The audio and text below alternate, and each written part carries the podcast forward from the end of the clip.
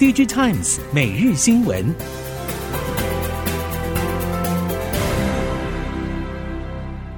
听众朋友们好，欢迎收听 DigiTimes 每日新闻，我是翁方月，现在为您提供今天的科技产业新闻重点。首先带您关心，即使目前笔电景气还是不明朗，不过可以期待明年有望向上恢复。人保总经理翁宗斌十五号在法说会上表示，明年商务笔电市场一定非常好，今年有机会逐季恢复。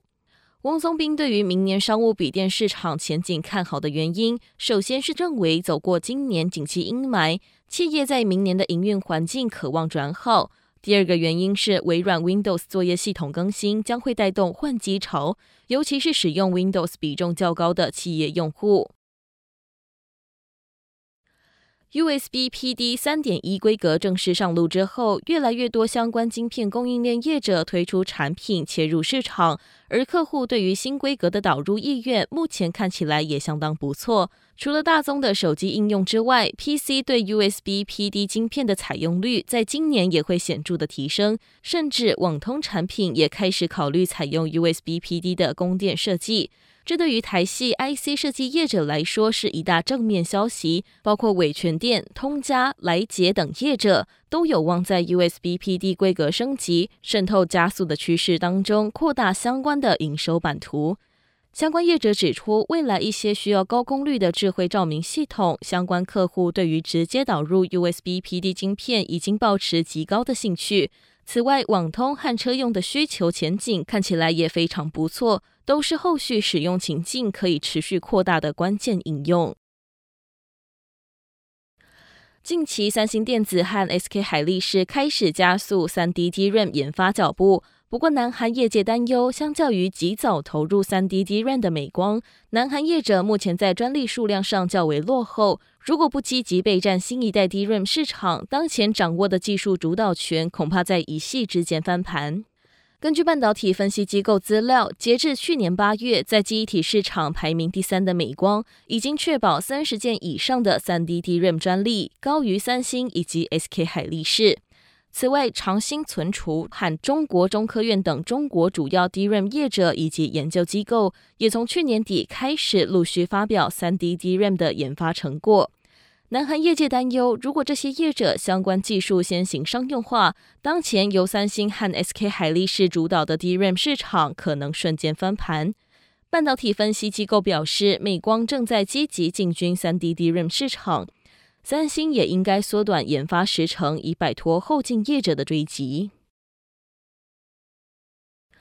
台湾光罩近年营运表现持续好转，除了和三星电子以及中芯合作之外，也入列台积电、联电、革新等多家晶圆代工的供应链。台湾光罩总经理陈立敦表示，尽管地缘政治风险不断攀升，但对于光照而言，反而因为业务聚焦四十纳米以上成熟制程，因此不受影响。由于中国业者在部分设备上取得困难，因此转单效应显著。展望今年第一季将会是全年谷底，随着新产能陆续开出以及客户扩大试单，业绩将逐季好转。尤其是十二寸晶圆光照贡献持续提升，集团全年营收力拼年增三成，有机会突破新台币百亿元大关。DDR5 记忆体对电源管理 IC 的使用量倍数成长，是电源管理 IC 业者高度期待的成长动能之一。包括智新、茂达、细力等都高度关注，从二零二一年底就陆续对外释出相关讯息。不过，今年 DDR5 在 PC 应用还是因为单价偏高而推展不顺，在伺服器领域也一样卡关，加上整个经济大环境的衰退、消费力减弱，都让电源管理 IC 业者等不到相关商机爆发。电源管理 IC 相关人士指出，DDR5 在过去这段时间和 DDR4 价差有显著缩小，但距离真正的价格甜蜜点还是有一段距离。尤其消费市场的状况如此低迷，客户对于价格敏感度会变得更高。今年要在消费端看到 DDR5 带动电源管理 IC 成长的商机出现，初步看来是非常困难，可能要等到明年之后才会比较明朗。第三类半导体中的氮化镓近年成功进军三 C 充电市场，更积极跨足工业制造和资料中心等，再到近期受到瞩目的车内领域。掌握中高电压氮化镓技术的 Gain Systems 全球业务发展副总裁庄渊琪分析，车载充电器未来非常有可能就是氮化镓的天下。其开关频率范围目前正在积极朝更高频率拉高，特别在开关耗损加大，氮化镓的效益就越发显著。不过，如果从碳化系或绝缘闸双极电晶体的车载充电器转成氮化镓，车厂设计端的拓扑结构就需要改变，这也将会带来另外的成本。但随着频率逐步拉高的趋势之下，当下车厂就得做出预先的改变，好迎接氮化镓的到来。鸿海十五号举办法说会，除了公布去年营运成绩，董事长刘扬伟也宣布今年营运的六大主轴，从 ICT 产业发展到 ESG 的推广，都是发展重点。针对电动车产业发展，刘扬伟表示将扩张北美布局，同时全面和传统以及新创车厂合作，并预告今年会有新的零组件和整车组装挹注相关营收，期待今年营收达到五百亿到一千亿元的规模。刘扬伟重申，鸿海在电动车产业的发展目标是成为世界一流的设计与制造服务商，目前朝目标稳定前进。而二零二五年要创造新台币一兆元营收的目标没有改变。至于外界关心的量产能力与客户结构部分，刘扬伟透露，除了三月美国将量产牵引车之外，Model C 在今年第四季后半也要陆续交车。至于泰国厂也在建设当中，且与传统车厂都在持续洽谈。三星 SDI 日前正式宣布将投入磷酸铁锂电池市场。在此之前，乐金能源解决方案和 SK On 等南韩电池三雄中的两大业者也已经陆续宣布研发磷酸铁锂电池。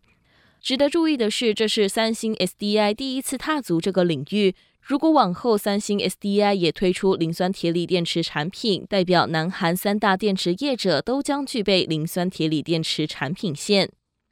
当前磷酸铁锂电池市场主要由宁德时代和比亚迪等中国电池业者主导，南韩业者则以镍钴锰三元电池为主力。不过，随着全球整车业者开始偏好成本更低、稳定性更高的磷酸铁锂电池，南韩电池业者也开始布局相关市场。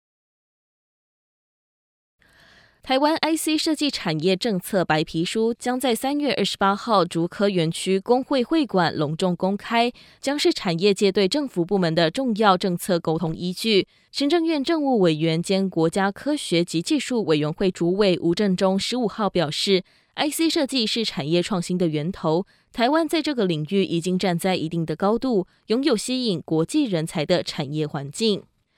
台湾凭借着过去深耕基础研究以及前瞻技术布局的成果，将吸引优秀研发人才加入半导体产业，尤其是 IC 设计产业。台湾利用制造优势与 IC 设计业合作，可以激励业者掌握未来应用特性，满足高速运算、高能效比、即时资讯处理与超低延迟特性，朝智慧化提升附加价值的模组和产品开发。ChatGPT 在全球掀起讨论风潮。行政院政务委员兼国家科学及技术委员会主委吴政忠表示，国科会将会运用国网中心 AI 超级电脑与业界共同合作，在年底前推出生成式的对话引擎基础架构，供台湾各行各业在上面发展各自专业领域的垂直应用。吴政忠强调，共用型的生成式 AI 基本架构会先建立，其应用不限于学术，希望各垂直应用都来试用，也包括中小学的教育。目前国科会正在进行国家 AI 战略的研拟，以及台湾 AI 发展重点领域的研析，希望协同各部会共同聚焦 AI 国际合作的布局，强化台湾在国际 AI 社群的影响力。以上新闻由 DigiTimes 电子时报提供，翁方月编辑播报。谢谢您的收听。